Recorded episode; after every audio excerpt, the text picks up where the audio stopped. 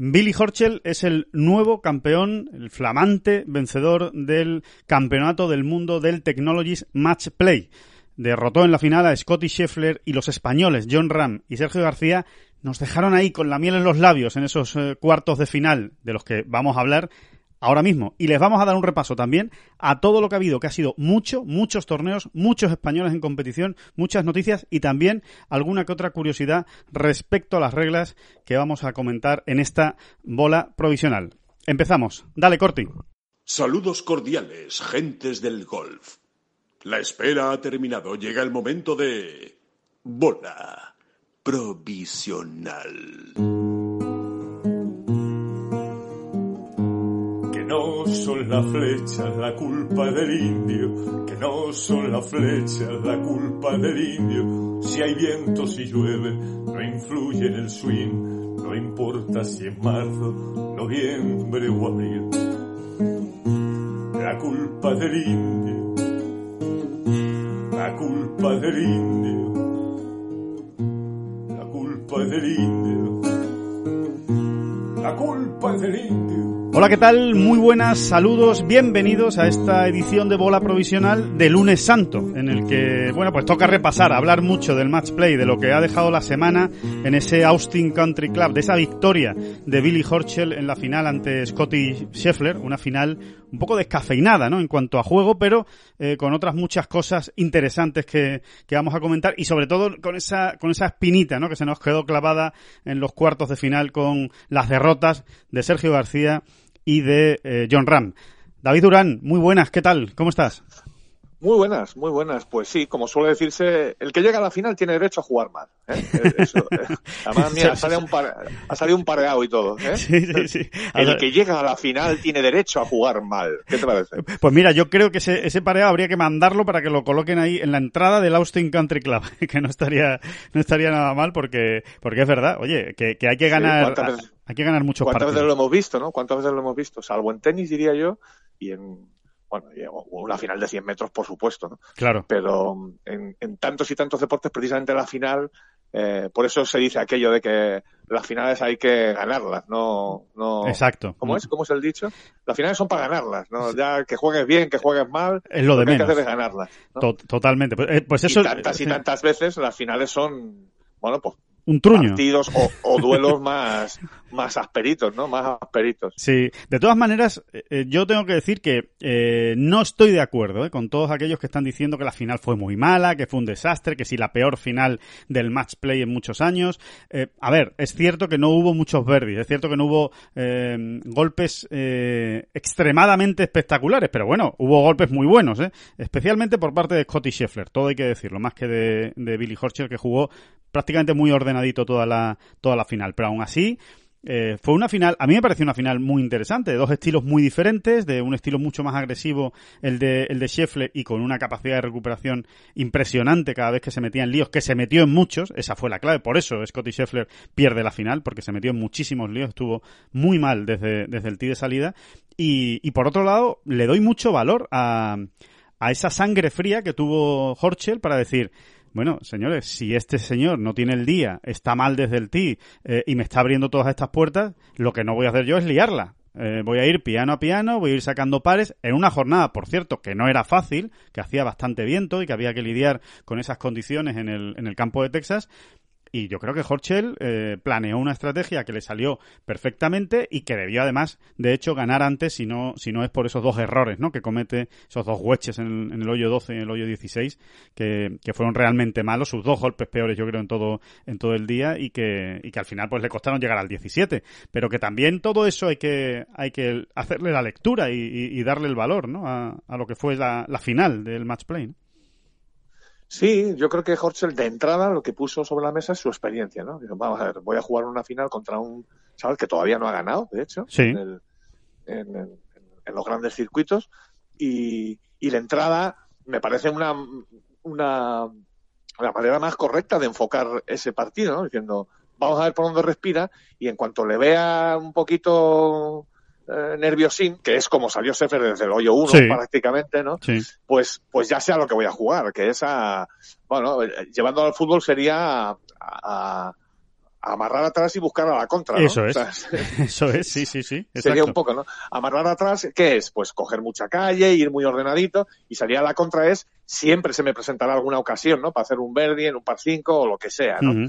Eh, eh, eh, un poco, ¿no? Voy a Si- si aprovechar vale los fallos la- del rival, ¿no? David? Voy a aprovechar, me voy a aprovechar de los fallos atrás de- del rival que los va a tener a lo largo del, a lo largo del partido y, y con eso igual pues hasta es suficiente, ¿no?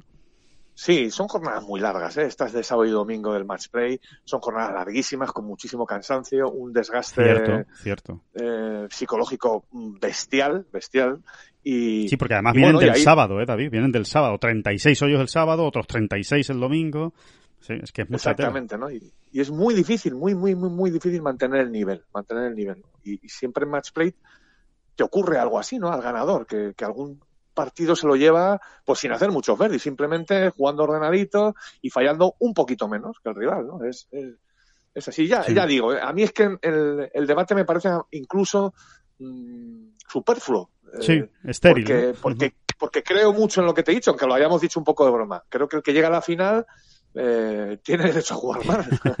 Sí, sí, porque lo ha hecho tan bien eh, en los días anteriores que, que bueno, que, que se le, que se le permite, ¿no? Y sobre todo por lo que comentas, ¿no? Que me parece muy acertado y que eh, a veces no se recuerdan, ¿no? Eh, o ¿no? O no se tiene tan en cuenta que al final no son máquinas, ¿eh? Y que vienen jugando durante cinco días, partidos a cara de perro, llegando al hoyo 18, jugando playoffs en muchos casos y al final llega un momento en que, en que la cabeza también peta y el swing va justito y, y que no es tan, no es tan sencillo, ¿no? Pegar golpes fantásticos. Por eso, al final también hay que valorar eh, esa capacidad de supervivencia ¿no? de, de los jugadores y en este caso de, de Horschel ¿no? y de y de Scheffler para eh, en la final, ¿no? Yo creo que también hay que hay que darle hay que darle valor.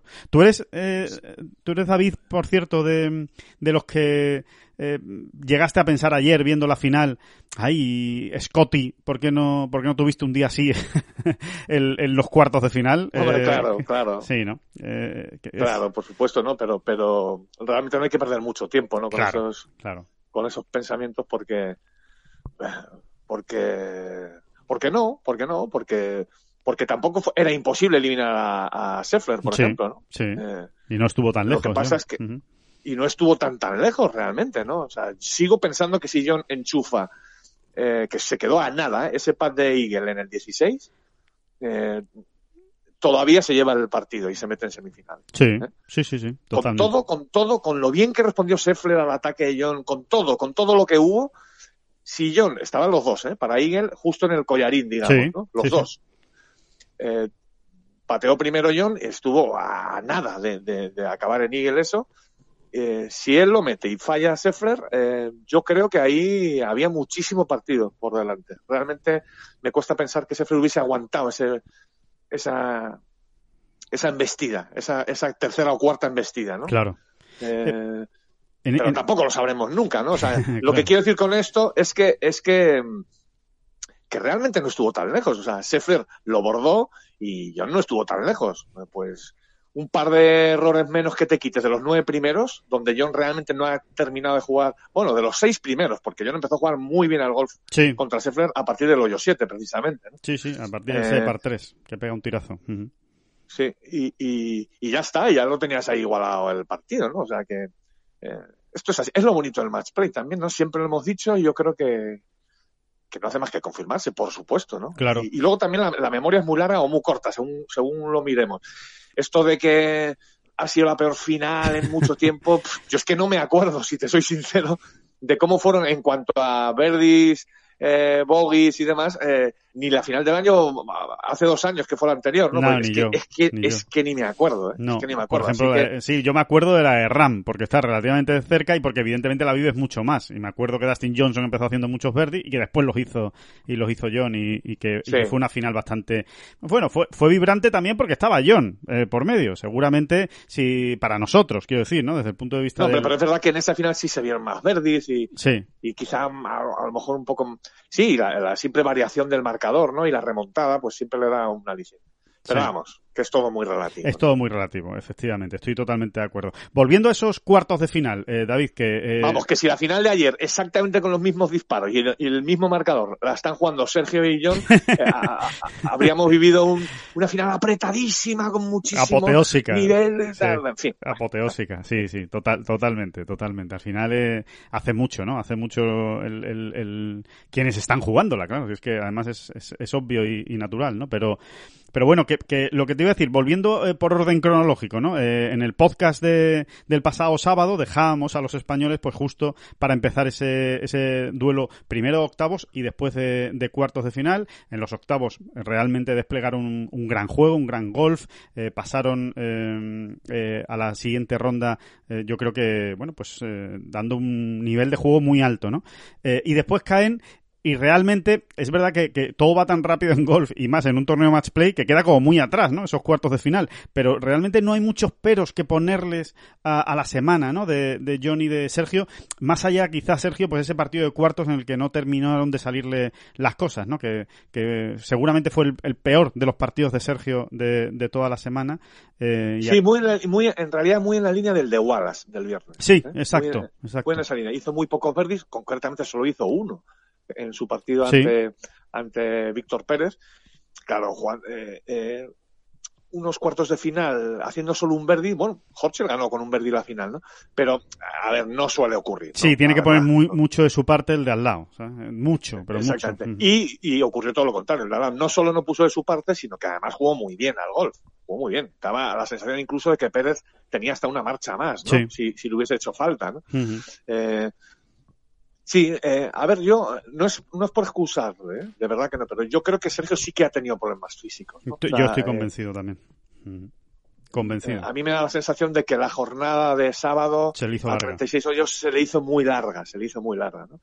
Y, y sí, porque, bueno, porque eh, Sergio falló en cosas son que detalles, no suele son fallar. detalles ¿no? que cuentan. Uh -huh. Sí, sí, sí, sí. Son detalles que cuentan. Sergio no jugó horrible, ¿eh? No jugó horrible. Y luego tampoco tuvo el don de la oportunidad en esos dos o tres momentos que siempre te, se te abren en una vuelta de match play por mal que estés jugando o por superior que esté siendo el rival, ¿no? Y los tuvo, ¿eh? En el, yo creo que en el hoyo 12, eh, eh, si, si, enchufa ahí el pad de Verdi, eh, bueno, en ese momento de hecho se ponía uno abajo, sí. se hubiese puesto uno abajo sí, sí, solo y cambiaba, y, ¿eh? Y cambiaba nervios. ¿eh? Y nervios para Víctor Pérez también, claro. Sí, yo creo que ese es un momento absolutamente clave, el del hoyo 12 en su partido con Víctor Pérez, ¿no? Eh,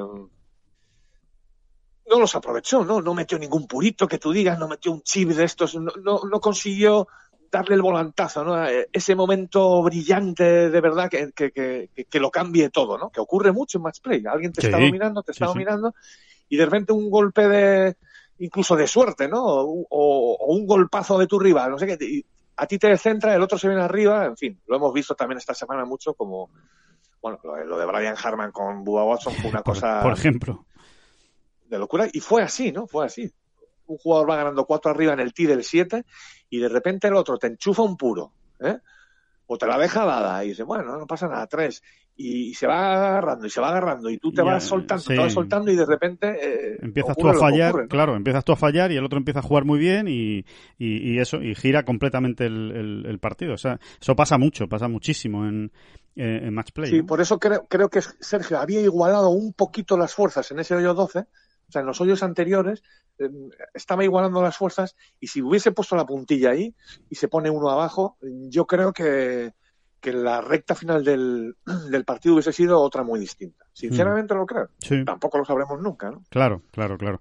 Eh, finalmente, de todos modos, son en dos quintos puestos, cuidado, ¿eh? dos quintos puestos en un campeonato del mundo, que hay que valorarlo y que hay que apreciarlo, porque no, no se queda todas las semanas, ¿eh? se queda uno en la quinta posición en un campeonato del mundo. Es verdad que seguimos ahí con esa espina clavada, ese espinón clavado, ya, ya no sé ni, ni como una, una lanza es una tenemos estaca, clavada. Una estaca, es una estaca. es una estaca esto de los campeonatos del mundo eh, para el golf español, que realmente es inexplicable, ¿eh? es una estaca inexplicable, o sea, que no, que no haya, que no haya ocurrido todavía, ¿no? Una, una victoria española en los campeonatos del mundo, pero bueno, bien es cierto que ahí están, ¿eh? Y ahí están siempre dando la cara y acercándose y, sinceramente no es una manera de hablar, parece como, eh, venga, sí, ya vamos otra vez con el tópico, pero es que realmente mm, antes o después va a caer. O sea, es que eh, yo creo que es una cuestión que va a caer por su propio peso, que, un español acabe ganando un campeonato del mundo. Y, hombre, seguramente ahora lo que estamos mirando, pues que sean John Ram o Sergio García, pues tiene toda la pinta, ¿no? De que acabarán siendo ellos los que los que acaben ganando, ¿no? Ese,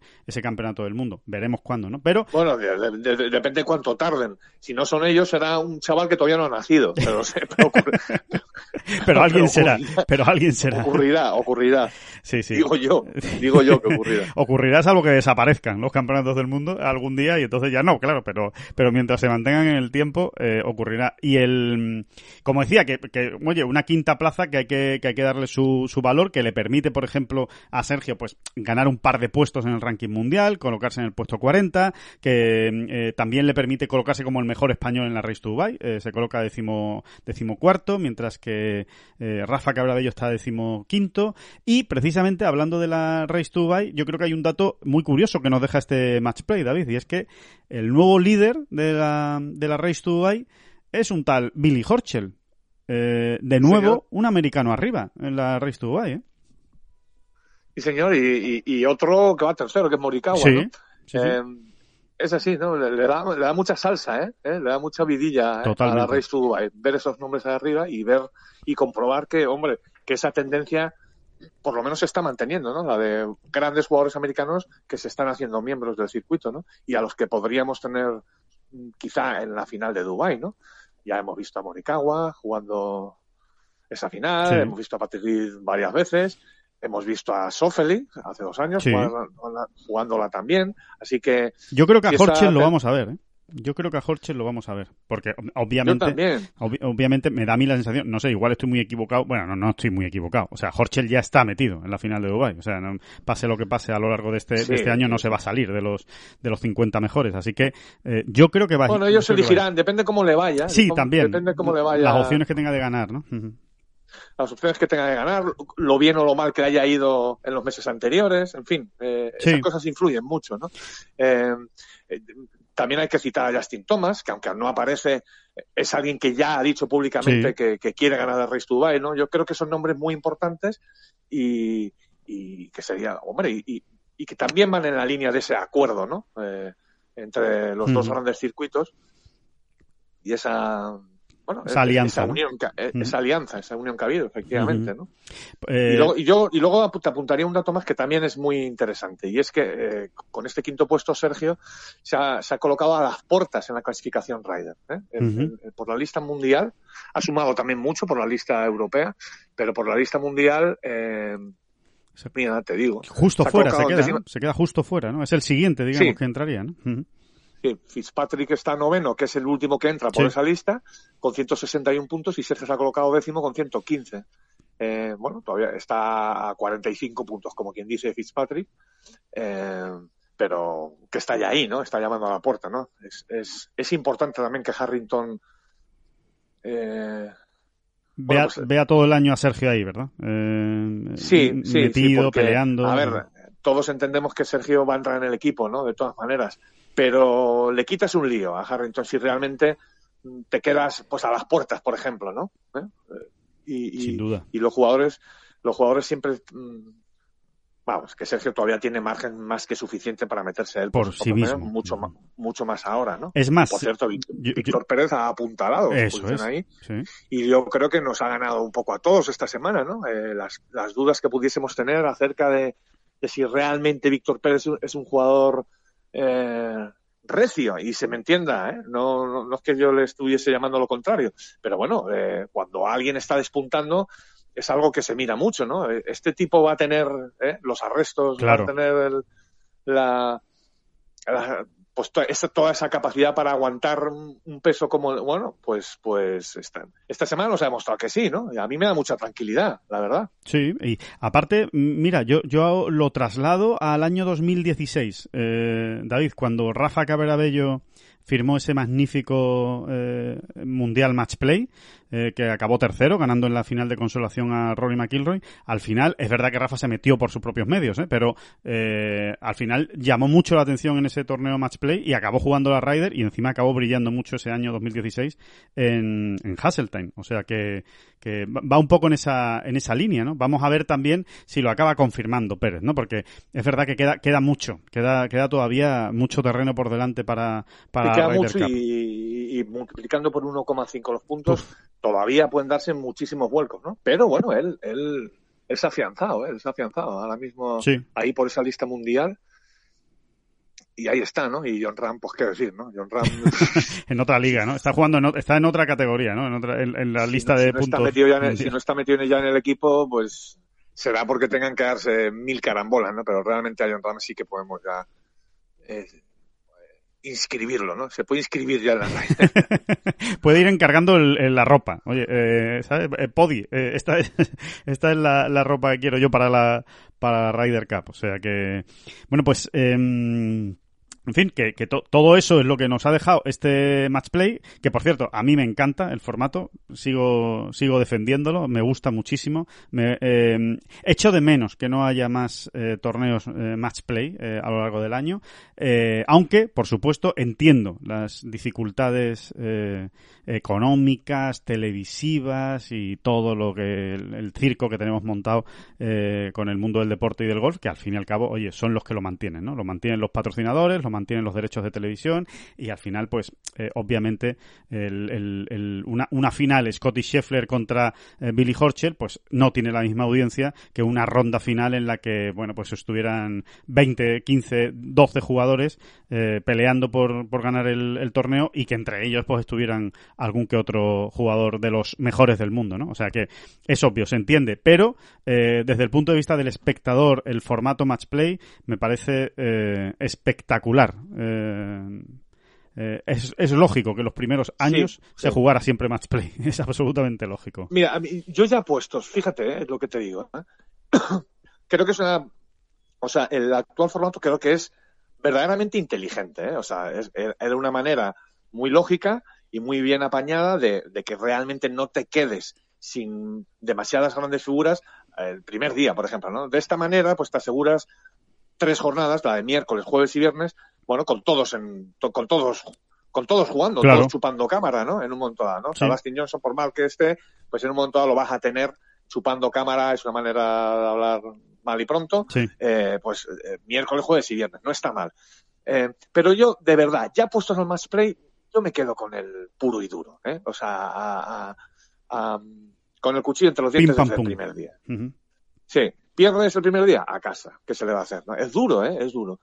Y bueno, si fuera, si fuera luego así, yo creo sí, que sí. se podría explorar, se podría explorar alguna otra vía, por ejemplo, por ejemplo, para las rondas finales eh, y para las retransmisiones finales de, de fin de semana, pues, eh, por ejemplo, se me ocurre eh, que realmente los jugadores tuviesen que jugar hasta el decimosexto, decimosexto puesto, ¿sabes? Para hacer una clasificación sí. más concreta. O sea, no que todos los que han caído en, en octavos eh, perdón, en cuartos queden quintos. Sí, sí, sí. Que, que, no es lo mismo ser sexto que... que... séptimo, que octavo, que noveno, y además que hay muchos puntos en juego, o sea que estaría. Sí, estaría y, a, y al final tienes más, tienes más partidos en juego, y hay, y como tú dices, hay muchos puntos en juego de FedEx Cup, de Race to Dubai y de ranking mundial. Entonces, eh, realmente eso se podría hacer así perfectamente, ¿no? Sí. O sea, una vez, una vez que han caído eliminados en, en octavos ocho jugadores, ¿no?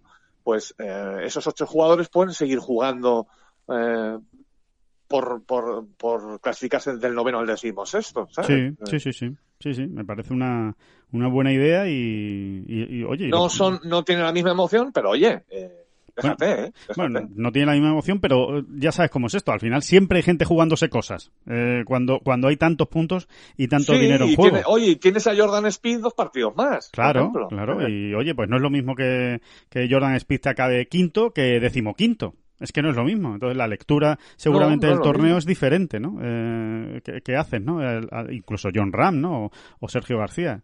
Es más, si acabas quinto ganando los dos últimos partidos, pues eh, la, el, el campeonato del mundo es extraordinario. Mientras que si acabas decimosexto perdiendo los dos últimos, pues es un buen eh, campeonato del mundo, muy buen campeonato del mundo, pero no es lo mismo, ¿no? Y aquí pues te deja un poco ahí con sí, ese... Sí, exactamente, exactamente. Yo creo que yo creo que sería una vía a explorar, ¿sabes? Tendrías tendrías más partidos durante el fin de semana y no y esas retransmisiones no serían a veces tan duras, ¿no? Porque verdaderamente lo son, ¿no? Esa cuando ya un partido ha acabado y queda solo uno, sí. se, se, hace a veces, a veces se hace un poco complicado de seguir. Sí, ¿no? porque hay mucho ya, tiempo, ¿no? Hay empieza, mucho, hay empieza mucho ya a zapear, ¿no? Empieza uno a zapear. hay ¿eh? mucho, es, que, es que hay mucho tiempo, es que hay mucho tiempo. Al final, entre golpe y golpe hay mucho tiempo. Hablando, por cierto, de que hay mucho tiempo.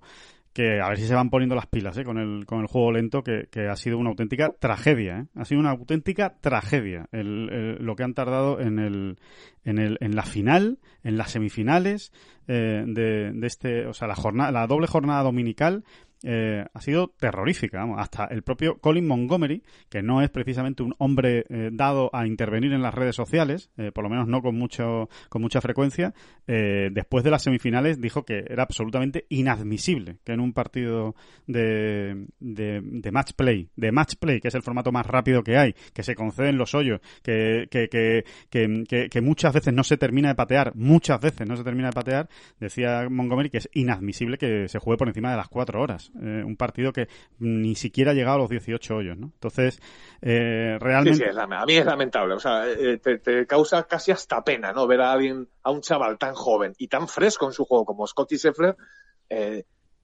tardando tantísimo en, en, en, en, en- diseñar o en, o en pensar según, según Sí. qué golpe, ¿no? Es que era una cosa, es una cosa De es locos, terrible, de ¿eh? locos, Es de locos, de locos. O sea, yo, yo ayer viendo la final digo, pero esto no, esto no, esto no está pasando. O sea, esto no está pasando. Lo que está tardando este hombre en pegar ese golpe no está. Es verdad que hay mucho en juego, todos lo sabemos, pero es que el tiempo forma parte de- del golf. El tiempo que te tienes que tomar para, para pegar un golpe. Por eso también es importante, ¿no? El pensar rápido, el ser más, eh, estar más vivo, el ir dándole vueltas al golpe antes de llegar a la bola, en fin, todo ese tipo de cosas. Todo eso cuenta, forma parte de la competición. Eh, si, si empezamos a quitárselo, que se va, se va a convertir en algo insufrible. Y después lo de los greens. Decía Colin Montgomery que, que es que me, me hizo mucha gracia el, el- su, eh, su reflexión. Decía, es que he visto, ha habido un momento en que he visto, se refería al partido de, de semifinales de, de eh, lo diré, de Scotty Scheffler con Matt Kuchar. Dice, he visto un momento en el que Scotty Scheffler, Matt Kuchar, el Caddy de Scotty Scheffler y el Caddy de Matt Kuchar estaban leyendo el libro de Grines. Dice, dice, pero ¿esto qué es? O sea, eh, ¿estamos locos o qué? Esto no, eh, no, no, no, no puede ser. O sea, eh, pues que lo lea el jugador en todo caso, pero que lo lea uno, que lo lea el otro, y ahora vamos a discutir, y ahora debatimos, ¿y tú cómo lo estás haciendo? ¿Y tú cómo lo-?". Pues claro, al final se están tardando dos minutos, dos minutos y medio por cada pad, y eso es una, es una auténtica no, bestialidad. pero, pero- pero sobre todo, sobre todo, usted tiene este tiempo. Y en ese tiempo usted, si quiere, se puede hacer un café, pedir unas tostadas, ir a por churros, mirar el libro de yardas, mirar el libro de los greens. Si usted lo hace en ese tiempo, usted haga lo que le dé la gana, como si se quiere usted mm, tumbar un rato Sí, eh, al sol. exacto. Eh, pero hágalo en el tiempo. Eh, ya lo que usted consiga hacer en ese tiempo es cosa suya. Claro, si Pero ya está usted arreglado, tiene- además, si es que ya está Usted- arreglado. Sí, sí. usted tiene ese máximo de tiempo. Entonces, a, a partir de ahí ya usted lo, lo gestiona sus segundos como le dé la gana. Pero, pero es que es muy importante. eh, Es muy importante. Sí, Eh, sí, sí, sí, es muy importante. Es muy importante porque forma parte del juego, ¿no? For- sí, forma parte, forma parte del juego, forma parte de la Es competición. una regla del juego. Es una regla del juego. Lo que hay que hacer es Entonces, aplicarla. Eh, mira, en- en este sentido siempre recuerdo la- la- las las palabras que, me- que nos, o sea, lo que nos suele con- con- contar al respecto a Álvaro Quiros, ¿no? Álvaro Quiros es un jugador Sí.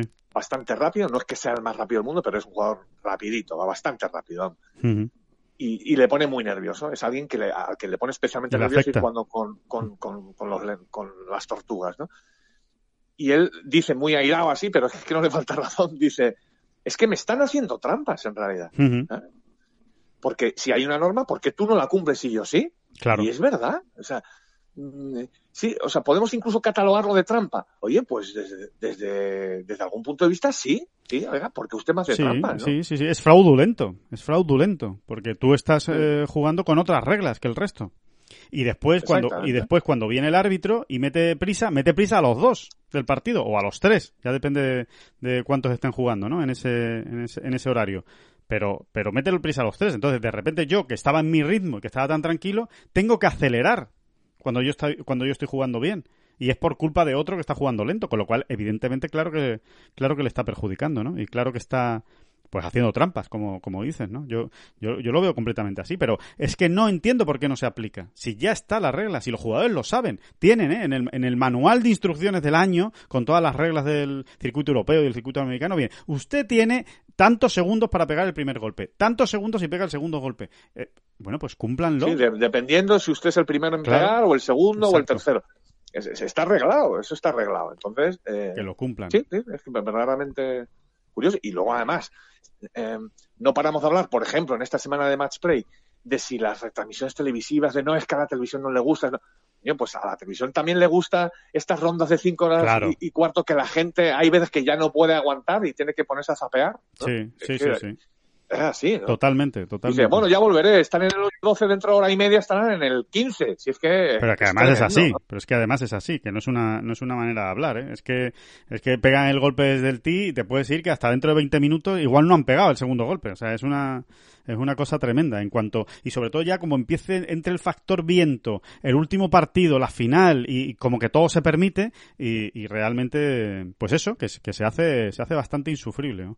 Y por cierto, eh, David, hablando de, de reglas, eh, aclaramos, ¿no? Lo de, lo de Kevin Na y Dustin Johnson, eh, ¿te acuerdas? Que, que bueno, que dio mucho que hablar, de hecho lo comentamos nosotros también en el, en el podcast del pasado sábado, eh, bueno, situamos, ¿no? De lo que ocurrió por si alguien todavía sí. pues no lo, no lo sabe, ¿no? Que eh, fue en el hoyo 11, eh, Dustin Johnson tiró eh, un pad de metro y medio para, para ver y dos metros para, para ver. Cada vez que lo cuento acerco más el pad de Dustin Johnson, no sé cómo lo hago. Bueno, sí, tenía un pad de, de dos metros para, para Verdi, hace corbata, eh, y directamente recoge recoge su bola, ¿no? Eh, entonces, bueno, pues eh, Kevin Na, eh, al cabo de un rato, le dice a Dustin Johnson, antes de que se vaya del, del green, oye, mira, que no te he dado el pad, eh, ten cuidado, no te voy a hacer perder el hoyo porque me parece un castigo demasiado severo teniendo en cuenta que la bola estaba al lado, estaba a un palmo del, hoyo, no te lo voy a hacer perder, pero, pero bueno, oye, ten cuidado la próxima vez, estate pendiente y, y espera que yo te lo conceda para poder levantar la bola como dictan las,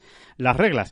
A cambio, si te parece, ya, ya que te estoy dando el, el, el pad, ya que no te estoy eh, perjudicando, oye, pues dame el pad que me quedaba a mí de un metro cuesta arriba, muy franco y tal y cual, y, y ya está. Y aquí para ir después. En paz, Exacto, y todos en paz. Y todos en paz. Muy bueno. elegante, muy elegante no es Kevin Nye. no, no, no. O sea, el don de la elegancia no la tiene, no, desde luego. No, no, no. Tampoco está, tampoco eh. está siendo muy mezquino. O sea, podía haberle hecho perder el hoyo perfectamente. No, no, es, es un medias tintas. ¿no? medias tintas. Exacto, un veneciano, ¿no? Entonces, el bueno, pues resulta que, que, que, es lo que ocurre, que, que, que claro, que, esto no es así tan fácil, ¿no? Como, como se contó, que, evidentemente es así como ocurrió, ¿eh? Pero claro, después eh, los señores de las reglas del PGA Tour dicen, bueno, esto, este enjuague, eh, este enjuague no, no, no está permitido en las reglas. O sea, si tú no le has concedido el hoyo, claramente no se lo has concedido, y él ha levantado la bola, es hoyo perdido para Dustin Johnson. Y si han llegado a un acuerdo posterior de, bueno, pelillos a la mar, como si no me hubiera dado cuenta, pues pues los dos jugadores habrían estado descalificados. Eso es lo que habría, eh, lo que habría ocurrido. Entonces, claro, los árbitros, cuando escuchan a Kevin Na explicar lo que había sucedido en el hoyo 11, se les enciende una lucecita y dice, ojo que aquí han podido cometer una irregularidad que acaba en descalificación. Dos, sí. sí, sí, que acaba en descalificación de los dos. Porque claro, han llegado a un acuerdo que está por encima de las reglas, saltándose una regla. Eh, entonces, ¿qué es lo que ocurre? Que los árbitros llaman a Dustin Johnson y, y le dicen, bueno, que le cuente su versión de lo que ha ocurrido en el hoyo 11. Y Dustin Johnson les dice que, que, que, que, él no había escuchado, que por lo visto Kevin Na le había dicho que it's good, que oye, que está bien, que, que, el, que el pat está, está dado, pero que él no había escuchado a, a Kevin, eh, perdón, que él, al revés, que lo estoy contando mal, al revés. Dustin Johnson lo que cuenta es que él había escuchado, creído escuchar a Kevin Na que le había dicho it's good, está bien, como te doy el pad, puedes levantar la bola y te puedes ir. Y que estaba convencido de que lo había escuchado y que por eso levantó, levantó su bola. Es la única versión que hay de la historia porque a Dustin Johnson no se le escucha la discusión con, con Kevin Na y no se sabe mucho más. Entonces los árbitros, ya viendo que lo que ha sido es una eh, falta de, de, comunicación ¿no? o una mala interpretación por parte de Dustin Johnson, pues al final acaban decidiendo que no pueden eh, descalificar a los, a los jugadores y que siguen adelante. Eh, bueno, eh, no se clasificaron, no se clasificaron para octavos de final, pero que no los descalifican, con lo cual, oye, obtienen su puesto, obtienen sus puntos FedEscap, obtienen su, su dinero y, eso sí, no sé, eh, David, si queda demasiado claro o si deja alguna sombra de duda de la actuación de, Kevin Knight y de Dustin Johnson, porque desde luego no cuadra lo que dice Dustin Johnson con lo que explica Kevin Knight en la, en la rueda de prensa después del partido. No, la sucesión de acontecimientos no, no te llevan a esta conclusión. ¿eh? O sea, mm. eh, aplicando el sentido común, realmente no ocurrieron así los hechos, porque, pero bueno, es hablar por hablar, porque al final, y vuelvo a insistir, me encanta esa parte del golf, ¿no? Esa parte del golf donde al final los árbitros deciden creer a Dustin Johnson porque es lo que prima. ¿eh? Sí. el, espíritu de la regla es así, es eh, creer siempre al jugador. Exactamente. Entonces, si Dustin Johnson te ha dicho que él creyó escuchar. Además, es que me hace gracia porque Dustin Johnson eh, incluso llega a decir, hombre, hacía mucho viento. O sea, como que. sí, sí. Ya a entender que es que a lo mejor no se escuchaba bien y que el viento le confundió, ¿no? Perdón.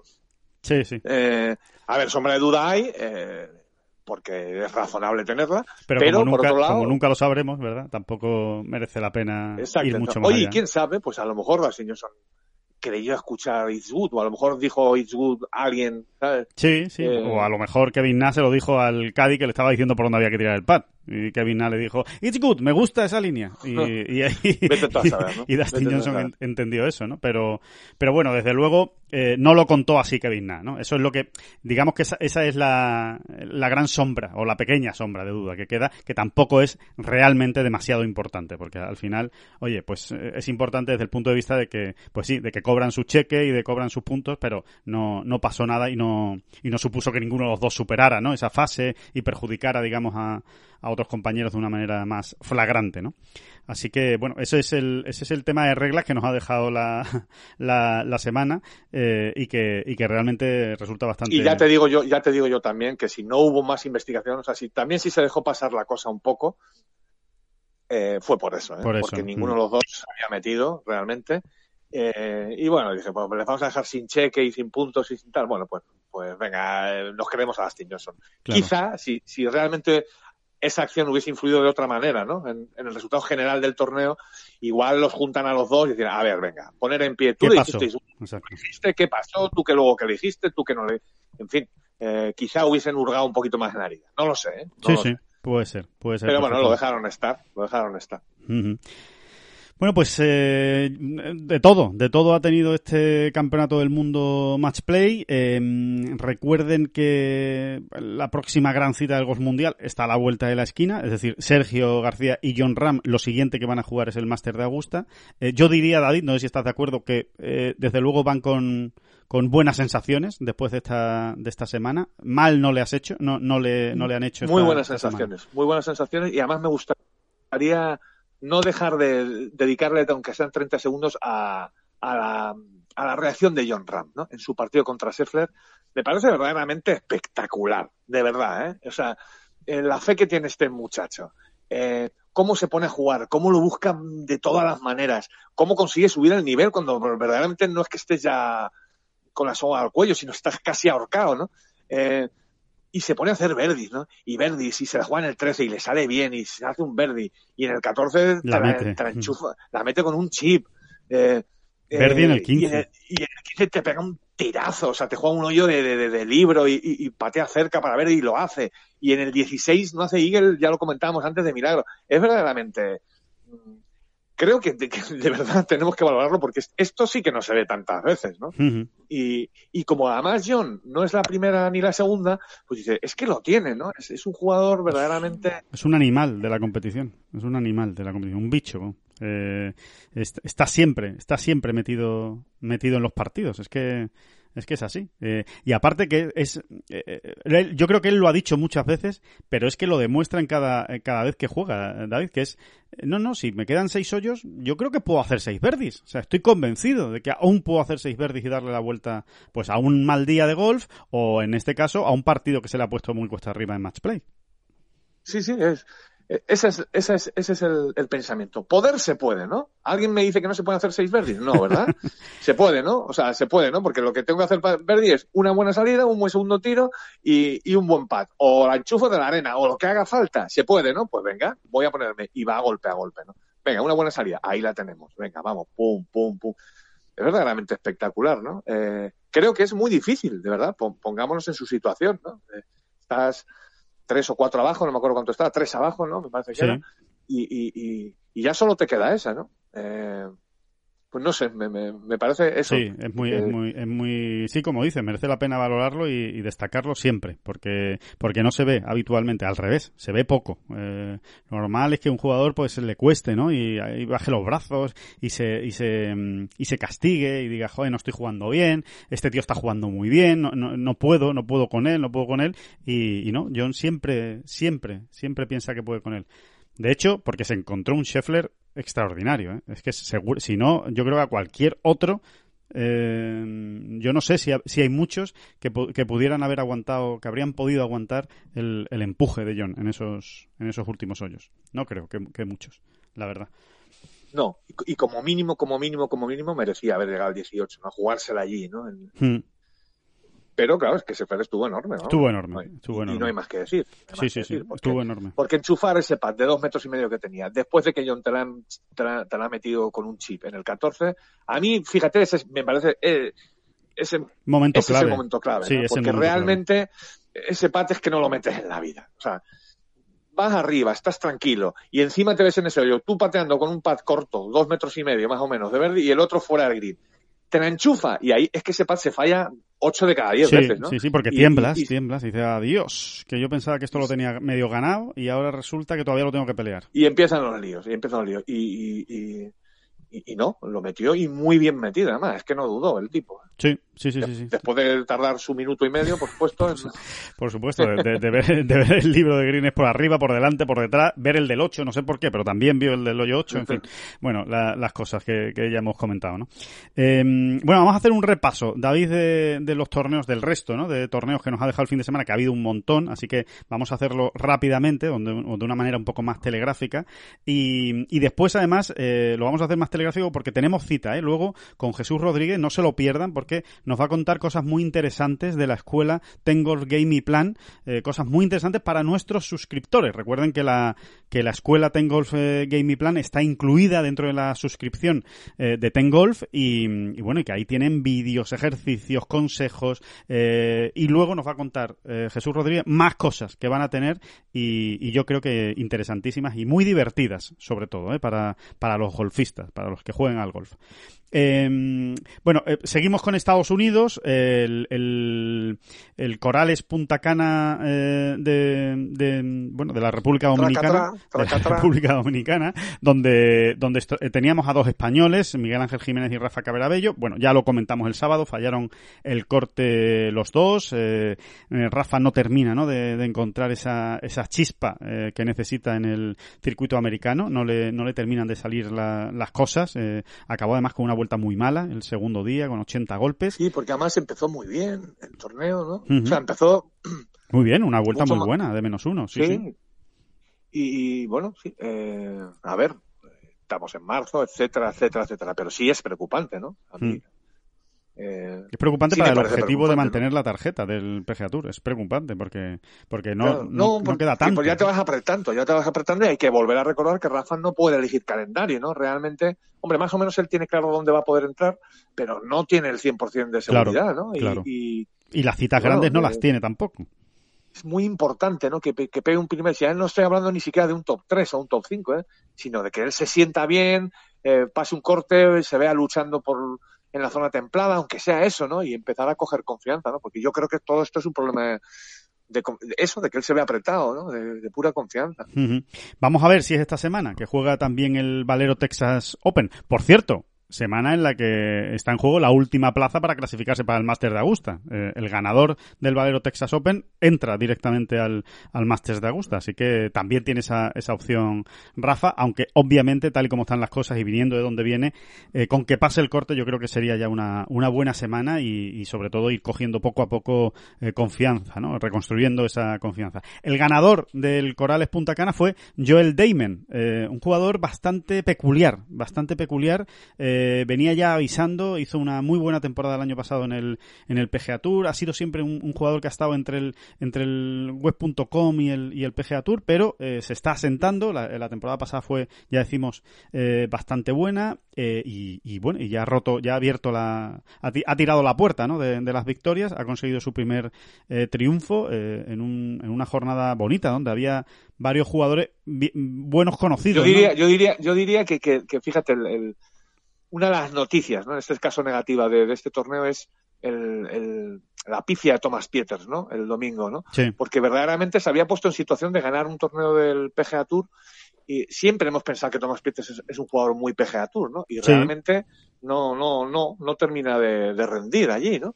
Y, y, era esa gran oportunidad. Fíjate, yo pensaba, pues mira, se nos va a colar, se nos va a colar ahí, en el buen sentido, se nos va a colar al final Thomas Pieters y lo va a hacer por, por, bueno, por una vía que, que se utiliza mucho, ¿no? Que son estos torneos de segunda fila, digamos, del PGA Tour, pero que cuentan mucho, ¿no? Y que le, cambian la vida a la gente, ¿no? Eh, y no sé, no es que me sorprendiera tampoco, ¿no? Que Thomas Pieters no rindiera a tope el domingo porque estas cosas pasan, ¿no? Sí, sí, pero... Y a él le están pasando bastante, por cierto. Sí, pero realmente lo tenía, ¿eh? Lo tenía, lo tenía ahí, lo tenía, lo tenía en su mano, vamos. Había varios, ¿eh? Había varios viejos conocidos o, habituales o sospechosos habituales, ¿no? Como decimos a veces del European Tour, ¿no? Como Danny Willett, Gray McDowell, Emiliano Grillo, había unos cuantos ahí, incluso Fabricio Zanotti ha hecho una, una buena semana con Pello y Guarán ahí a los de hecho, de, de hecho, Gray McDowell se ha especializado en ese tipo de torneos, ¿no? En cuanto, en cuanto, empieza a bajar en los rankings, se va a, un punta cana de estos y y te hace un lío. Punta Cana, Puerto Rico, México, todo lo que sea fuera de Estados Unidos y, te, efectivamente te, forma un, un, pifostio bueno ahí el, bueno de McDowell. Bueno, pues eh, ese es el Corales Punta Cana. Eh, después, el Kia Classic, Kia Classic, torneo del LPGA Tour, victoria de Invi Park. Eh, eso sí que no extraña demasiado, ¿eh? la victoria de, de Park. 21 victorias en el LPGA lleva esta jugadora de 32 años. ¿eh? No se crean que es una veterana ya que, que se acerca a los 40, ¿no? Solo tiene 32 años. Eh, tiene siete grandes a sus espaldas. Ha ganado, eh, sobrada, sobrada el Kia Classic con cinco golpes de ventaja y desde luego pues se convierte en una de las principales favoritas para ganar el Ana Inspiration, que es esta semana, semana de grande del, del golf femenino que ya le contaremos pues con mucho detalle el, próximo jueves, en el podcast del próximo jueves, esta primera gran cita del calendario femenino. Actuación, Carlota Ciganda y Azara Muñoz pasaron el corte las dos, eh, pero han acabado en el puesto 33, eh, con menos uno en el, en el acumulado. Bueno, una, una semana más, una semana yo creo que de, más de rodaje, eh, pensando en el Ana Inspiration que, que, otra cosa. Buena semana para Azara Muñoz que lo necesitaba. Necesitaba también pasar, pasar el corte y, verse arriba. Estuvo arriba en las dos primeras jornadas y después bajó un poco el, el pistón, pero bueno, puesto A ver, lo, que decimos siempre, eh, semanas de estas tiene que haber muchas. Es, es importante que haya muchas en el año, ¿no? De esto, un puesto 24, un puesto 25, un puesto 33, como ha sido el caso, porque son las que van haciendo, eh, digamos, bulto, ¿no? Las que van, bueno, que vas sumando, que parece que no sumas, pero que sí sumas, ¿no? Pero luego tienen que llegar esas otras buenas semanas, ¿no? Donde realmente uno asome la cabeza, ¿no? Y bueno, eh, nos mantenemos a la espera, ¿no? Eh, claro. Con mucha paciencia, mucha paciencia. Por cierto, David, eh, una, una consulta. ¿Tú sabes cuánto le pega Invi Park desde el tee? ¿De medio? Sí, bueno, lo sé, lo sé porque lo he leído en Tengol. Sí. vale, pues, pues dígalo, dígalo. Sí, unos 220 metros, ¿no? Sí, no, no, llega, ¿no? Esta semana concretamente no ha llegado a 220 metros, pero bueno, anda por ahí, ¿no? En los 220 metros de media. Y es la cuarta jugadora de la historia en la lista de ganancias del LPGA Tour.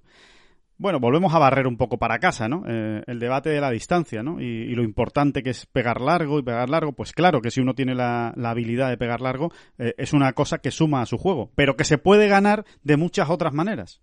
Y, el caso de Invi Park es absolutamente revelador, ¿no? Sí, más, más, diría yo, más en la era de los híbridos, ¿no? ¿Eh? Exacto. Que, que es, que es un palo muy de Invi Park, ¿no? Hombre, con esos híbridos que mandan la bola a las nubes, ¿no? Y que, y, Claro. y que, y que puedes hacer, eh, pues en el caso de las chicas, ¿no? 180 metros y, y, y, sujetarla en el green en un Sí. momento dado, ¿no? Pues, pues, ¿eh? pero en el caso de los chicos también, los híbridos le están viniendo muy bien a mucha gente. A mucha gente, sí, sí, sin Eh, duda. No, pero es verdad, es verdad. Es, es un comentario que tiene su punto oportunista, no te digo que no, pero que es que es verdad, es verdad, que hay otras maneras de jugar muy bien al golf, ¿no? Y si tú pegas muy bien el hierro 7, yo pego muy bien el híbrido y ahora déjala más cerca que yo. Y en el caso de Invipar es mm, especialmente radical eh, eh, la cuestión, porque es que es, es muy buena, es muy buena. Muy buena. Lógicamente siempre van a tener ventaja los pegadores, pero hay otras maneras. Si usted no pega tan largo, a lo mejor no le interesa volverse loco para ganar 8 yardas y a lo mejor lo que le interesa es pegar muy bien el hierro 5. ¿eh? Estoy diciendo una tontería, ¿no? Pero creo que nos entendemos. Sí, ¿no? sí, sí, sí, sí.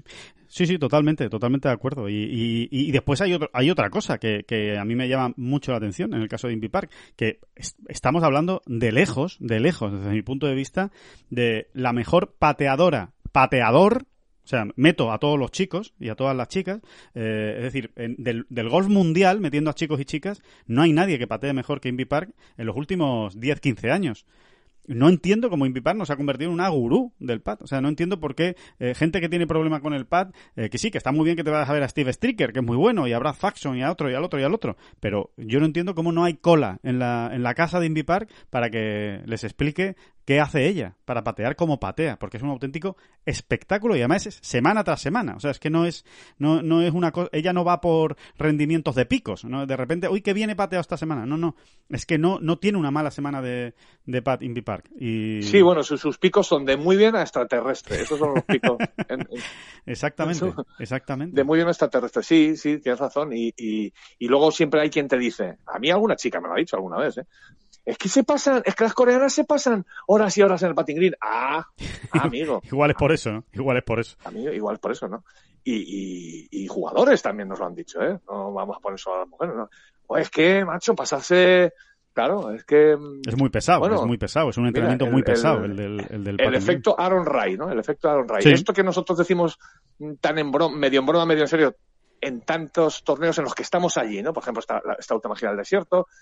Esto de que Aaron Ray eh, tantas veces le ves eh, Sí, solo en el patín cuando ya se ha ido todo el mundo o en la calle de prácticas, dices, pues a lo mejor tiene algo que ver con que ya haya ganado, a lo mejor ha hecho de él un jugador mucho más peligroso o mucho más exitoso de lo que hubiera sido si le hubiese dedicado menos tiempo, ¿no? Sí. Pues a lo mejor. Totalmente. Totalmente, tiene, tiene mucho que ver. Así que, bueno, eso es eh, lo que nos ha dejado el Kia Classic. Y, y bueno, ya un repaso rápido. eh, ya, ya comentamos, ¿no? El, el Kenia Sabana eh, Classic con esa buena actuación, muy buena actuación de Gonzalo Fernández Castaño y Sebastián García Rodríguez, que acabaron en el top 15. Quizá lo más interesante que nos deja es que, bueno, Sebas se coloca en el puesto 76 de la Race to Dubai, que siempre es bueno, ¿eh? Estar metido ya en los puestos que, que aseguran la tarjeta. Siempre es bueno si desde el principio uno está ahí arriba. Y Gonzalo está en el puesto 137. Ha subido mucho en el ranking mundial y bueno, se ha acercado a esos 110 primeros puestos, ¿no? Que son los que garantizan la tarjeta de, del circuito europeo para el próximo año y que Bueno, obviamente... y Cañizares también, vigésimo, fue en ese torneo. Es verdad que finalmente no fue un torneo que nos dejase unas actuaciones memorables o, o, un- o unos resultados memorables en, en cuanto a posiciones. Sí, Porque un decimocuarto pues tampoco es, no sé, para tirar cohetes Sí. en, en- en ese torneo, ¿no? O el vigésimo puesto de Cañizares. Pero sin embargo creo, que es lo que comentábamos en el pasado podcast y, y que habíamos prometido analizar un poquito, un poquito, solo un poquito más a fondo, sí. creo que de fondo, eh, de base, eh, creo que es muy importante lo que han hecho Gonzalo, Sebas y Alejandro. Eh, Gonzalo y Alejandro mm, por la misma situación, ¿no? Porque son jugadores ya, eh, digamos que tienen hecha su carrera, pero que necesitan ese impulso, ¿no? Sobre todo en cuanto a sensaciones, más que a resultados, fíjate, ¿eh? Sí, Eh, y, y ahora lo han cogido, ¿no? De hecho, es una pena, ¿no? Que, el- que, el- que haya un, un parón ahora en el circuito europeo. Pero se van a ir muy tranquilos, ¿no? A trabajar estas semanas antes de que se reincorporen, ¿no? A, a la competición. Y en cuanto a Sebas, me parece importantísimo también que él eh, eh, se haya visto capaz de encadenar, ¿no? Dos semanas muy buenas, que no fueron dos semanas, es verdad, fueron ocho días, ¿no? Sí. Dos torneos en ocho días ocho días, sí. como quien dice, o nueve días, y, y, pero es importante porque es lo que es el ingrediente, para mí el ingrediente fundamental que a él le faltaba, ¿no? Eh, que es esa consistencia en, la excelencia, como solemos decir un poco pedante, sí, ¿no? O, bueno, ese, ese verse poco ahí arriba varias semanas, ¿no? Eh, y, sentir que, que, este es mi sitio y que aquí, ojo, que yo puedo, puedo salir a ganar todas las semanas. Es una pena que después de una semana tan, tan sólida, ¿no? una semana buena como, como han tenido en, en Kenia, ahora haya que esperar otro mes ¿no? para, para volver a competir los este, este tipo de jugadores, digamos, del, del circuito europeo, porque recuerden que hasta después del Máster de Augusta eh, no vuelve la temporada regular con, con un torneo en Austria y después esa doble cita en, en España con los torneos de Gran Canaria y de Tenerife. Sí, sí, es, es, lo que te decía, que, es, que, a ellos les venía bien el, les vendría bien un calendario ahora más seguido, ¿no? Pero por otro lado, tampoco está mal, ¿no? Que se vayan a, que regresen a casa más aliviados, ¿no? Y claro. oye, que, que verdaderamente le estoy encontrando el sentido, por ejemplo, a todo el trabajo, ¿no? Y, y, sobre todo que, que, estamos apuntando bien, ¿no? Que, que va bien, que va bien el asunto, ¿no? Que también es importante. Sí, totalmente. Bueno, eh, también ha habido eh, Simetra Tour, eh, gran domingo, gran última jornada de Fátima Fernández Cano, mejor vuelta del día y ha acabado en la eh, quinta posición. Eh, dos torneos del Simetra Tour esta temporada, dos top 5 para Fátima Fernández Cano, manteniendo la línea de la temporada pasada. Muy buenas y noticias. Tercera, y tercera en el ranking general, ¿no? Del Simetra, ¿no? Eso es. es al final lo importante, lo lo que se busca, ¿no? Eh, ahí está ten, tercera ¿verdad? perfectamente, exactamente, ese top, es el top ten, ¿verdad? El top ten, las 10 primeras eh, sí, consiguen sí. la tarjeta. Estaba yo todavía con el top 5 del año pasado liado, ¿no? Sí, sí, sí. Eh, sí. sí, sí, pero es que es el top ten, hemos vuelto a la normalidad en ese es. sentido, digamos. Ujú, Sí, sí. Y, hombre, ver ahí a Fátima tercera ya está muy bien. Y luego también, oye, eh, pues Nuria Iturrios y Aran Lee están colocadas ahí en el, estoy hablando del ranking, ¿no? En el puesto sí, sí. 24 y y bien, ¿no? Es- es- se, pu- se puede hablar de un buen comienzo, ¿no? Incluso, Sí, un buen pues, comienzo, Luna sí. Sobrón, ¿no? Que es 31, ¿no? En el ranking. Sí, sí, sí, Creo muy que buen es un- comienzo. Está muy bien. ¿no? Ver entre las 31 primeras a cuatro españolas, creo que es para felicitarse, vamos. Sí, ahora hay dos semanas de parón eh, y, y volverá eh, en, en dentro de dos semanas el, el Simetra Tour y bueno, le seguiremos contando, ¿no? Cómo va esta carrera por conseguir la tarjeta del, del LPGA Tour. Y eh, por último, para no dejarnos a nadie fuera, Mario Galeano volvió a la competición LPGA Tour Latinoamérica. Mario Galeano compitió en México, en el Estrella del Mar, no pasó el corte, se quedó a dos golpes del corte y ganó, bueno, un dato curioso, ¿no? Ganó Álvaro Ortiz, que es el hermano de Carlos Ortiz, ha conseguido su primera victoria en el PGA Tour Latinoamérica. Y por último, en el Alps Tour, eh, se está jugando ya, eh, eh, pues se juegan dos semanas seguidas, se jugó la calle Open. Sí, hoy, hoy, hoy se está jugando la segunda, la segunda jornada del segundo torneo del Alps Tour, ¿no? Eso es. Y muy buenas noticias de Ángel Hidalgo. Quedó cuarto la semana pasada en, en, en Acaya, en Leche, en Italia. Eh, quedó cuarto y en esta y en este torneo, que, que digamos que es una continuación, se juega en el mismo campo, como ha dicho David, después de la primera jornada, segundo. Eh, marcha segundo a dos golpes del, del liderato. y Manu Elvira eh, está metido tercero y Alex del Rey sexto. O sea, tres, tres españoles ahí muy bien colocaditos para este, este torneo que, que ya decimos. eh, se Y don jugando ya. Mateo Manasero, ¿no? Don Mateo Manasero Exacto. acabó tercero en esa primera prueba, donde Ángel Hidalgo fue cuarto, y ahora también marcha bien, mar- marcha ahí arriba, pues eso, ¿no? Se va a poder jugar la victoria seguramente Mañana. tres rondas. Mañana, exactamente, ¿no? Bueno. Hoy, se, hoy, hoy todavía, en un rato, sale a jugar Ángel Hidalgo, vamos, la segunda ronda. Así que nada, eso se lo, se lo iremos contando, por supuesto, en, en la web de, de Ten Golf eh, durante toda la semana. Y ahora vamos a hablarle de Ah, cosas. perdona, perdona, antes de que Ah, se me olvide, Alejandro, sí, hay sí. un asunto más de rankings Sí. que, que, bueno, que es una pincelada, pero que, que tiene su interés. Y es que Sergio, con este quinto puesto en, en el Mundial Match Play, mm, bueno, con lo que ha sumado en la FedEx Cup, realmente ya se puede prácticamente asegurar al 100% que ya él eh, prácticamente se ha reservado una plaza en el segundo playoff. Ya tenía, ya tenía eh, garantizado el primer playoff, ¿eh? Sí. de los de los playoffs de la FedEx. Bueno, pues con este, con los puntos que ha sumado, que, que tiene más de 800, prácticamente todos los años mm, con esos con esa puntuación tienes ya garantizada una plaza en el segundo playoff, que está muy bien. Pues eso es una magnífica noticia. Realmente. Sí, sí. Sí, porque además esto le ayuda mucho a los jugadores a la hora de, de- de organizar calendarios. Claro, ¿no? Eh, claro. Está muy bien saberlo con tiempo, ¿no? Sí, el saber que, pues oye, que te puedes quitar a lo mejor el Windham Championship, que últimamente lo ha tenido que jugar siempre Sergio porque porque llegaba apurado, ¿no? Para, para meterse en los Pues, playoffs. por ejemplo, pues, por por ejemplo, ejemplo, ¿no? Que están ahí, que además son torneos que suelen estar, pues ya, pues eso, muy cerca de, de pues el, el- del, del British Open, los Juegos Olímpicos, este año además que hay un calendario tan, tan cargado, pues oye, efectivamente, como dice David, el poder quitarte lastre de encima, ¿no? O, o torneos que en principio no tenías previsto jugar y que no te queda más remedio que hacerlo por rankings, pues desde luego es una, una excelente noticia. Así que, eh, bueno, pues eh, dicho esto, eh, David, vamos a hablar, vamos a contar muy buenas cosas eh, para los suscriptores de Tengol. Vamos a hablar de la escuela Tengol Gaming Plan y lo vamos a hacer pues con el que más sabe de, de todo esto. Jesús Rodríguez, muy buenas, ¿qué tal? ¿Cómo estás? ¿Qué tal? ¿Cómo estáis? Muchas gracias por invitarme. Nada, un auténtico placer y mucho más cuando es para contar cosas tan tan buenas, ¿no? Y tan y tan positivas para para esa escuela de Tengolf eh, Gaming Plan, eh, esa escuela para los suscriptores de Tengolf, como como íbamos explicando, que mm, que, que- que va a haber un bueno va a haber un pequeño giro. Es verdad que tienen ahí todo tipo de material para los entrenamientos, tienen vídeos, tienen ejercicios, pero eh, se le va a hacer un, un, upgrade, ¿no? Que dirían en el en los Muy en los, en los- en aviones, ¿no? En los aviones, que nunca me ha tocado uno, por cierto. Pero bueno, aquí sí les va a tocar. A los suscriptores de Tengol sí les va a tocar en la, en la escuela, ¿no, Jesús? Sí, bueno, a ver, es lo que internamente hemos estado hablando entre nosotros y, y al final yo como padre de la criatura de la plataforma Gaming Plan, lo que mm, eh, hablamos entre nosotros era que es una plataforma realmente para interactuar. Eh, nosotros tenemos 140 escuelas o 140 derechos entre profesores y escuelas y, y es verdad que estamos eh, muy contentos, pero siempre y cuando se interactúa con el alumno. No es una plataforma en la que la gente se da de alta.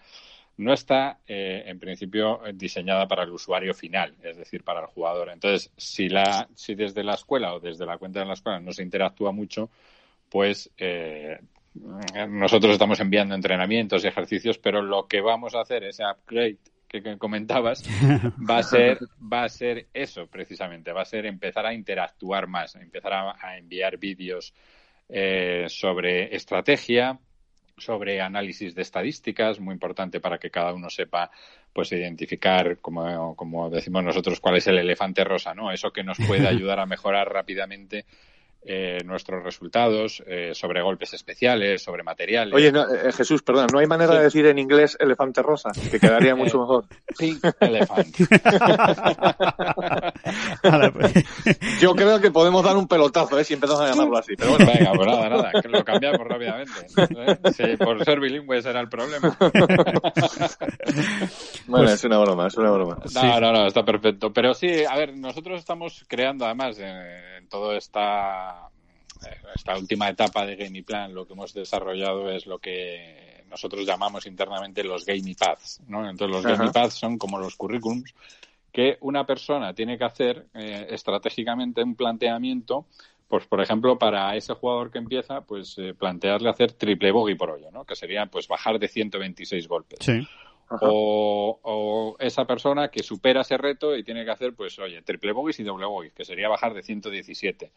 O el doble bogey de 108. El de bogies y doble bogies, 99. Entonces, todos esos planteamientos que yo creo que estratégicamente muchas veces no, no se hace un seguimiento. Es decir, una, una persona que empieza a decir, vale, yo es un par 4, pero tengo 36 golpes de handicap, ¿qué tengo que hacer? Bueno, a ver, vamos a ver, vamos a plantearlo como triple bogey, ¿no? Entonces tú tienes que llegar de, de- intentar de llegar al green de tantos golpes, puedes incluso hacer tres pat a veces, o sea, se le permite a un jugador de triple bogey hacer tres pats. Entonces, explicarles bien cómo deberían de plantear su juego en función a su nivel, ¿no? Que yo creo que eso es importante, para Muy ir importante. Marcando que- siempre retos. y que Yo te diría, Jesús, que eso. más que importante es decisivo, de verdad que lo pienso, ¿eh? O sea, después de, sobre todo para todos esos jugadores que nos hemos incorporado después a- al juego, digamos, ¿no? Eh, eh, porque no lo tenemos claro a veces y, verdaderamente te ahorrarías kilos y kilos y kilos de frustración. Si realmente alguien te enseña a jugar según tu handicap, porque realmente lo cumplirías más veces y- y- y saldrías del campo con esa sensación de decir, oye, que estoy haciendo bien las cosas, ¿no? Para, para el nivel de mi juego, ¿no? Creo que es importantísimo, de verdad. Sí, sí, no, yo, yo, vamos, bajo mi experiencia como profesor opino lo mismo y es, y es, vamos, lo que yo vivo con los alumnos. Cuando ellos entienden que sus estadísticas de PAT son correctas para su nivel o sus estadísticas de aproximación desde un golpe de 20 metros a green eh, tienen margen de mejora, todas esas cosas al final identifican dónde pueden ayudar. Y lo que digo, si una persona tiene que hacer triple bogey por hoyo, pues es que no, no se tiene que frustrar por, por hacer un triple bogey. pero además, si haces un buen planteamiento para hacer triple bogey, eh, te aseguro que van a salir muchos doble bogies. Claro, el, problema es cuando te lo planteas como un par o vas jugando con alguien que, que, que, le pega más largo que tú o él va haciendo pares y tú estás intentando llegar a su... No, no, tú planteatelo yo como tienes que jugar tú y, y, déjale a él. Y tú ya irás consiguiendo metas. Y al final lo que dices es muy importante porque cuando uno va consiguiendo logros es cuando se va animando. ¿no? Y, ya nosotros nos encargaremos de ir planteándole el golf hasta llegar a hacer ¿eh? como decían la Pia Nilsson y el Lynn Marriott, llegar a hacer un verdi por hoyo, hacer 54 golpes, fíjate si hay recorrido. Fíjate, eh, hay, una, hay, una, famosa teoría que es una manera de hablar muy general, ¿no? pero que es verdad y que nunca la hemos hecho, yo por lo menos nunca la he hecho, y es la famosa teoría de, ah, que, que, que eres un mal jugador, vamos, que eres un jugador de handicap alto y tienes un par 4 larguísimo, que además es el handicap 1 del campo, un par 4 larguísimo para nosotros que pueden ser 400 metros, porque no pegas 3 hierros 7? Claro. Eso, eso, eso que, que, que, realmente provocaría enorme alivio a muchísimos jugadores eh, de handicap alto, porque realmente es lo que tú estás diciendo. A lo mejor lo juegan bien, pegan tres hierros siete decentitos y están alrededor del green de tres, ¿no? Perfecto, eh, esa, esa, es la clave. Ahí, ahí, has dicho una. Eso es un poco en lo que planteamos nosotros. Es decir, si eres un jugador que tienes que hacer un triple bogey, pues a lo mejor saca una madera 5 una madera 7, eh, que a lo mejor la gente no tiene, pero es un palo como muy sencillo. Y decir, mira, si tú con que hagas 150 metros eh, de salida, 100 golpes de segundo y 100, 100 metros de segundo y, otros 80 de tercero, ya está perfecto. Es el planteamiento exacto que, que nosotros eh, hacemos. Y con el objetivo es que la gente vaya viendo que es capaz de hacer el resultado que le pide su handicap y luego ya le vamos, eh, vamos, vamos bajando, como digo, hasta hacer 54 golpes tenemos toda una vida por delante. Oye Jesús, eh, que nos lo han preguntado a veces eh, algún que otro suscriptor, ¿va a haber posibilidad de, por ejemplo, de que alguno de nuestros usuarios pueda mandar un swing y que tú se lo analices, que se analice a través de la, de la plataforma? ¿Esa, esa opción va, va a existir también?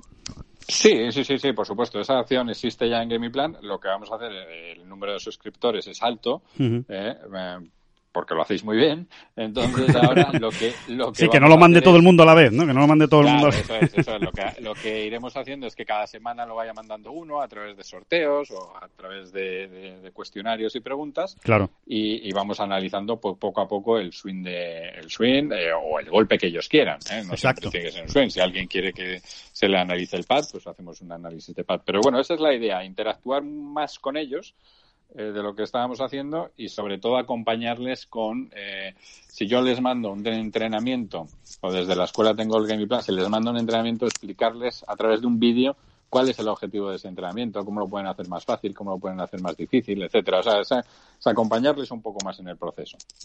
Claro, pues eh, la verdad es que suena suena muy bien y, y, y nada, y, que lo disfruten, y que lo disfruten y que lo aprovechen sobre todo, ¿no? Que, que los suscriptores de Tengol sepan que tienen ahí una herramienta eh, muy útil, muy válida y que, y que encima tienen a un, a un lujo, que es tener a Jesús Rodríguez al otro lado, al que le puedes preguntar pues prácticamente casi cualquier duda que tengas, ¿no? Eh, dentro del tiempo que él pueda tener y disponer para, para atender, pero desde luego es un, es un auténtico lujo porque estamos hablando de uno de los mejores eh, profesores de, de, España y diría incluso de Europa, sin, sin exagerar demasiado.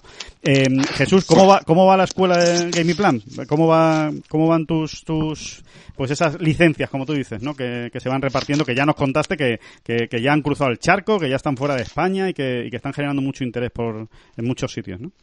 Sí, sí, pues muy bien, la verdad es que muy contentos. Ahora, bueno, pues eh, hemos llegado a un acuerdo con, con nuestro país vecino, Portugal, para, uh -huh. para que empiecen a utilizarla a través de un programa que ellos tienen de academias. Pues todas las escuelas de, de Portugal van a utilizar GamePlan.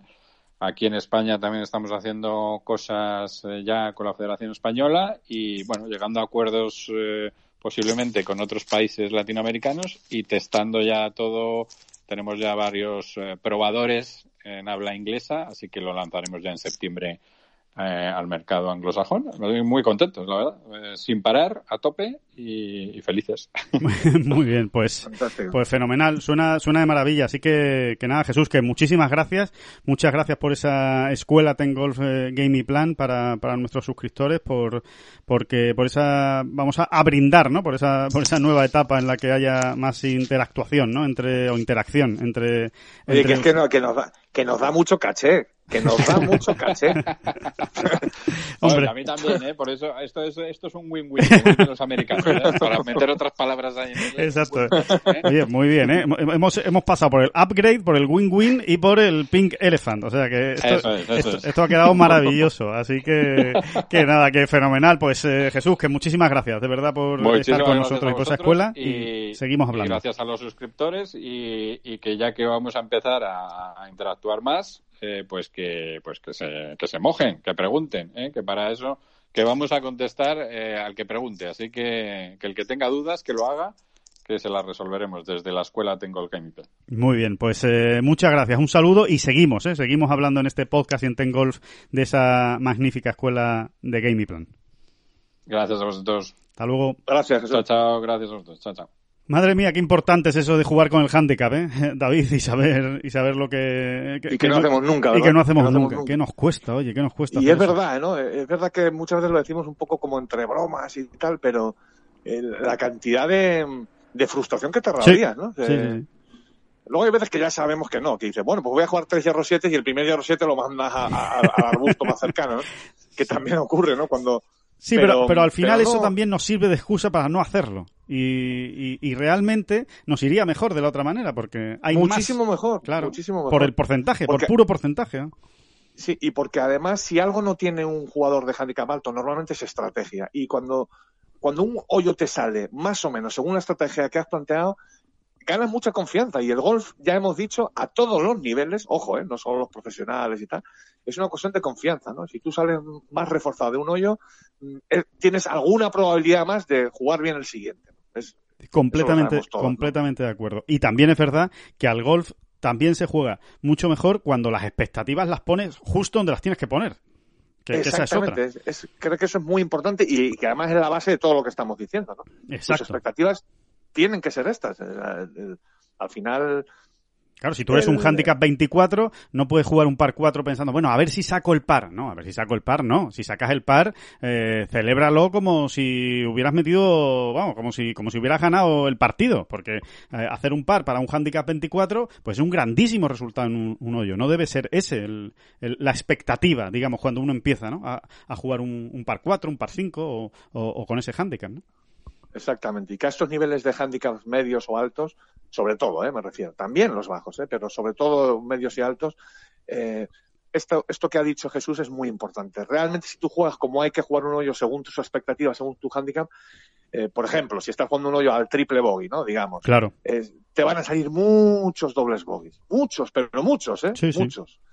Y bueno, luego no lo hacemos, ¿no? Realmente intentamos romper con el driver eh, y empiezan los líos, en fin. Claro. Pero, pero, pero bueno. No sé, es que has puesto un ejemplo perfecto, David. El ejemplo perfecto del par 4 de 400 metros.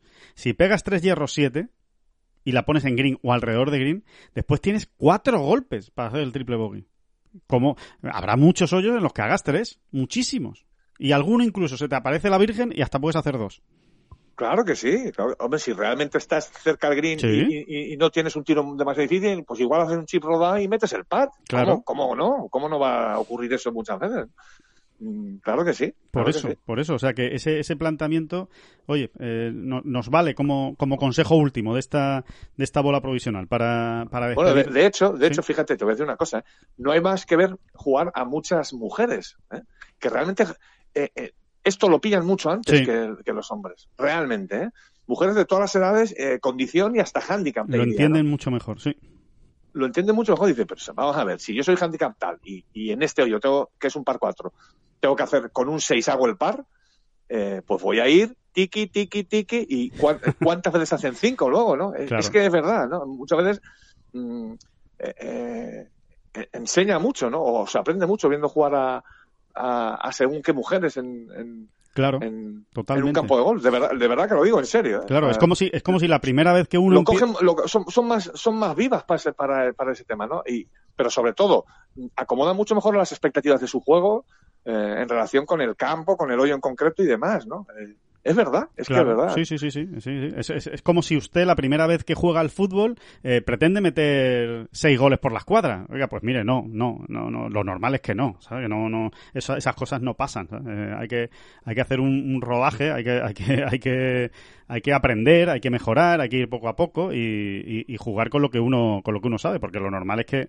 acabe, si no, eh, siendo un auténtico desastre. O sea que que, que esa, es un poco la idea y oye y, y va a estar bien va a estar bien ese ese mm, digamos esa nueva ese nuevo enfoque ¿no? de, de la escuela de Game Plan en Tengolf para los eh, suscriptores hay una frase muy buena de, de, de Jesús Rodríguez que es aprovechenla o sea lo tienen ahí es una herramienta que la tienen ahí para que para que le saquen todo el partido y el jugo porque estoy convencido de que si la utilizan eh, van a ver cómo mejora su, su golf y, cómo se lo pasan mejor en el, en el campo de golf, que al final es de lo que se, de lo que se trata, ¿no? Que, mm, David, pues vamos acabando, ¿no? Vamos acabando ya la, esta, esta bola provisional. Quería acabar con una frase que me ha, que me ha gustado mucho. eh, de Que está ahí el máster, Alejandro, que el, ma- que el máster está a la vuelta de la esquina. ¿Qué hacemos? Pues ¿Qué mira, hacemos? ¿qué te, qué te parece esta frase de un tipo del que hemos hablado en este en esta bola provisional, que es de Joel Damon? Y la dijo ayer, después de ganar, ¿eh? en el Corales Punta Cana. Dijo, espero que sea la primera victoria de muchas, pero la voy a celebrar como si fuera la última. Muy bien, está muy bien. de- de- esa, bien, ¿verdad? esa no es suya, esa la ha copiado, se la ha copiado a alguien. Se la- seguramente se la ha copiado a, no sé, igual a Tiger Woods, ¿eh? Eh, no lo sé, pero no, no, sí, sí, seguramente se la ha copiado a alguien, pero, pero oye, me, ha- me ha gustado, me ha gustado esa, esa No me manera extraña, de, no me extraña, es muy redonda, de esas fases redondas. de, de- de enfocar la que hay que pasárselo bien y hay que, y hay que disfrutar ¿no? de, de las cosas cuando, cuando van saliendo bien. Como hemos disfrutado de esta bola provisional, hablando de todo, de todo lo que ha ocurrido este fin de semana, que ha sido muchísimo, ya ven, ¿eh? ya ven, y, y de todo lo que va a seguir ocurriendo y de lo que vamos a ir hablando esta, esta semana. El próximo jueves volvemos con una nueva edición de esta bola provisional y, y para ello quedamos emplazados. Eh, el jueves volvemos a hablar, eh, David, así que muchísimas ¿Cómo ves gracias. tú, cómo ves tú, cómo ves tú, cómo ves tú a la selección española de fútbol? Yo, la- a, mí, a mí me encanta esta selección española de fútbol y me encanta su entrenador. Me encanta Luis Enrique. Me encanta lo que hace y me encanta cómo habla. Cada vez me gusta más, de hecho. Eh, cómo explica las cosas, eh, cómo explica lo de Sergio Ramos. Eh, no, si haga lo que haga me van a criticar, así que, así que voy a hacer lo que, lo que yo estime conveniente y me parezca, y me parezca oportuno. A mí me gusta mucho, la verdad.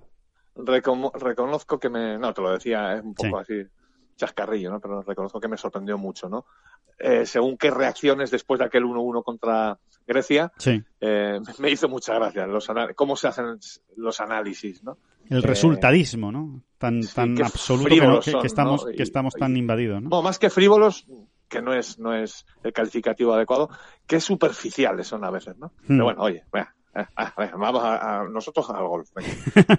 Algún día hablaremos de fútbol, largo y tendido, que también, oye, que ¿Por qué también no? merece la ¿Por qué pena, no? claro que sí, claro que sí. Que, mm, lo dicho, David, el jueves... ¿Qué eh, tal, qué tal? ¿Cómo viste a Fernando Alonso? No, no, qué broma, qué broma. oye, podemos seguir, ¿eh? Podemos seguir porque también lo vimos, ¿eh? También lo vimos, sí, sí, que hay tiempo para todo en el fin de semana. algún día hablaremos de Fórmula 1, algún día. Eh, el jueves volvemos a hablar. David Durán, muchísimas gracias. No, no, no, no, no, las gracias a usted.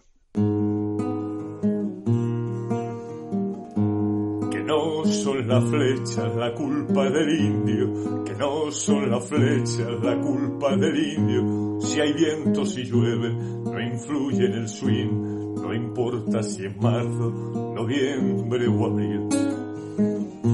La culpa del indio, la culpa del indio, la culpa del indio, la culpa del indio. thank you